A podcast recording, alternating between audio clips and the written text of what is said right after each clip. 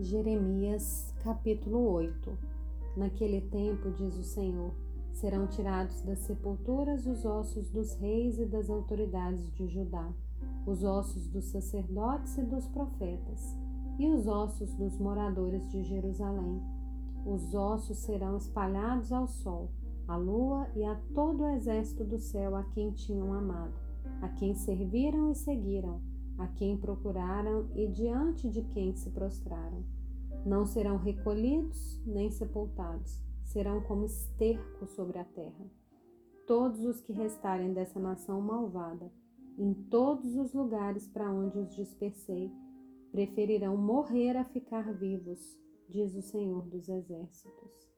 Diga-lhes mais: assim diz o Senhor. Quando as pessoas caem, será que não se levantam?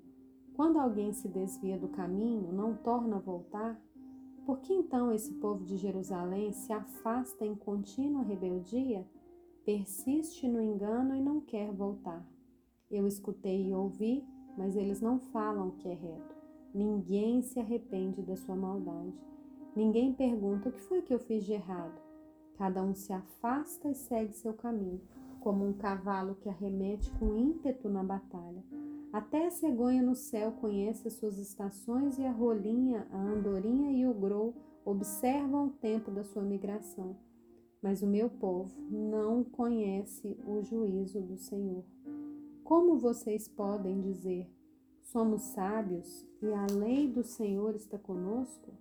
Na verdade, a falsa pena dos escribas a transformou em mentira. Os sábios serão envergonhados aterrorizados e presos. Eis que rejeitaram a palavra do Senhor. Que sabedoria é essa que eles têm? Portanto, darei as mulheres deles a outros homens e os seus campos a novos possuidores, porque desde o menor deles até o maior, cada um está entregue à ganância, e tanto o profeta como o sacerdote usam de falsidade. Curam superficialmente a ferida do meu povo, dizendo: paz, paz, quando não há paz. Será que eles ficaram envergonhados por cometerem abominação? Não, eles não ficaram com vergonha. Eles nem sabem o que é envergonhar-se. Portanto, cairão com os que caem. Quando eu os castigar, tropeçarão, diz o Senhor. Eu os consumirei de todo, diz o Senhor. Não haverá uvas na videira, nem figos na figueira, e as folhas já estão murchas, e já designei os que passarão sobre eles. Por que nós estamos sentados aqui? Reúnam-se, entremos nas cidades fortificadas e pereçamos ali, pois o Senhor nosso Deus já decretou a nossa morte e nos deu de beber água envenenada, porque pecamos contra o Senhor.